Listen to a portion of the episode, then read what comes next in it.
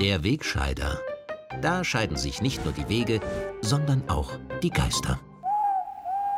In dieser Woche möchte ich mich gleich zu Beginn der Sendung einmal den wirklich wichtigen Themen unserer Zeit widmen.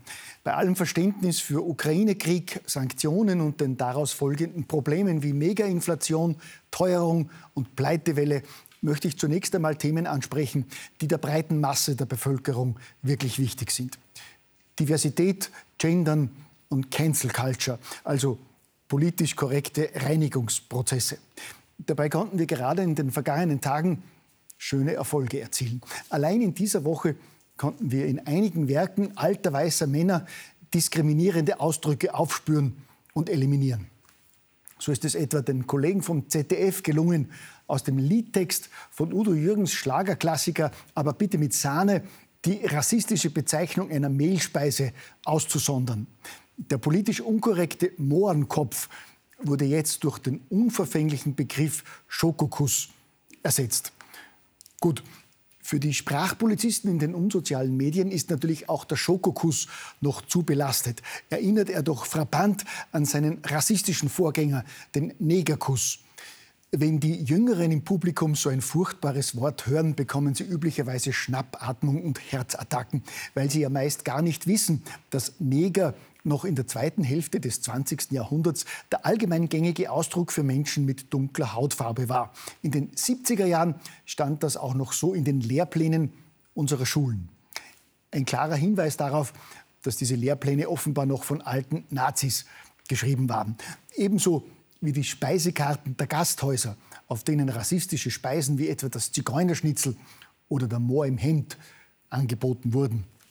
Gott sei Dank sorgen mittlerweile Land auf Land ab schlaue Sprachpolizisten dafür, dass diese rassistischen Speisenbezeichnungen getilgt und uneinsichtige Wirte geächtet werden.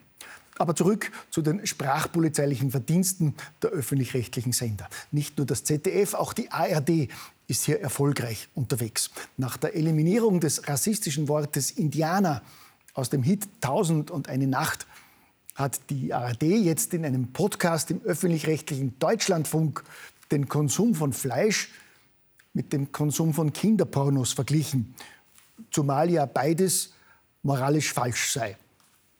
Anhand solcher Beispiele merkt man erst, wie gut investiert jeder Euro Rundfunkzwangsgebühr für die öffentlich-rechtlichen Sender ist. Gell?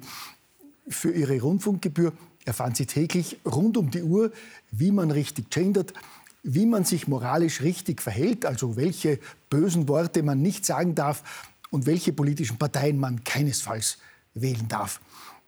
Und damit Sie sich künftig gar nicht mehr um die Anmeldung kümmern müssen, erledigt das die Regierung jetzt für Sie und zieht Ihnen eine Haushaltsabgabe automatisch von Ihrem Gehalt ab, auch wenn Sie gar kein Fernsehgerät haben.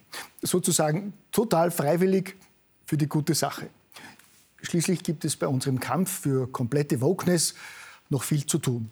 Immer mehr Bücher müssen überarbeitet werden. Erst in dieser Woche hat uns die positive Nachricht erreicht, dass die berühmten James Bond-Romane umgeschrieben werden müssen, weil sie zu anstößig sind und vor allem auch rassistische Passagen enthalten.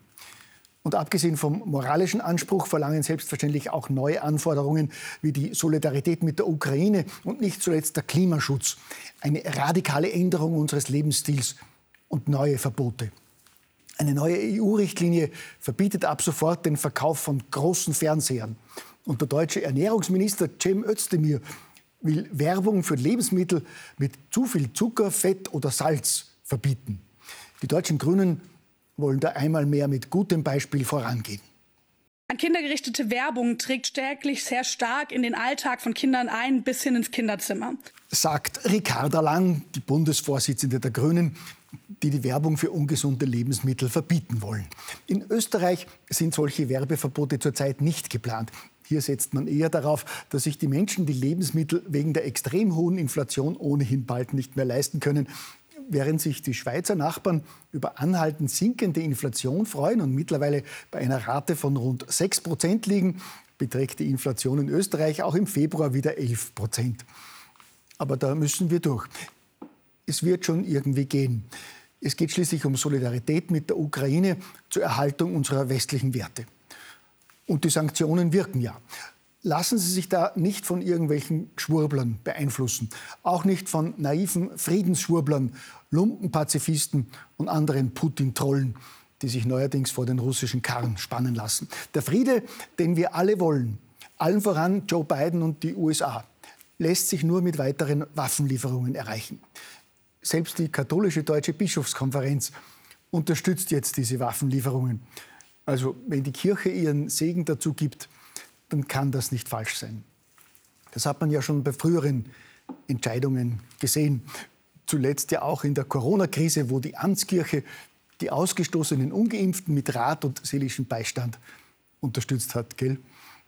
Apropos Beistand, so wie jetzt bei der Energiekrise und Megainflation hat die Regierung den Menschen und vor allem vielen Unternehmen ja auch schon während der Lockdowns und anderer von ihr verhängter Corona-Maßnahmen finanziell unter die Arme gegriffen. Während als Musterbeispiele für üppige Covid-Hilfen und teils sogar Überförderungen von den Einheitsmedien aber stets Betriebe aus Gastronomie und Hotellerie präsentiert werden, waren die teils üppigen Covid-Förderungen einiger anderer Branchen bisher ein Tabuthema. So etwa die staatliche Unterstützung bei diversen Staatskünstlern, Kabarettisten und auch ORF-Moderatoren. Obwohl einige von ihnen auch während der Corona-Krise regelmäßig am Schirm zu sehen waren, haben sie zusätzlich Förderungen vom Staat beantragt und kassiert. Die Palette reicht hier von fünfstelligen bis zu siebenstelligen Fördersummen. Details dazu können Sie in der Transparenzdatenbank des Finanzministeriums oder auch auf der Website www.hermitdermarie.at nachlesen. Vielleicht sind diese Förderungen ja mit ein Grund, warum manche Künstler in der Corona-Krise so still waren und andere sogar fleißig gegen Impfskeptiker und Maßnahmenkritiker mitgehetzt haben. Und diese Mitbürger tagsfrei als Corona-Leugner, Covidioten, Schwurbler und Verschwörungstheoretiker diffamiert haben. Gemeinsam mit Journalisten, Politikern und sogenannten Experten wie Christian Drosten. Sie erinnern sich, der von den Medien gehypte Superexperte hatte schon im Frühjahr 2020 behauptet, dass die Vermutung, dass das Coronavirus aus einem Labor stammt, kompletter Unsinn sei.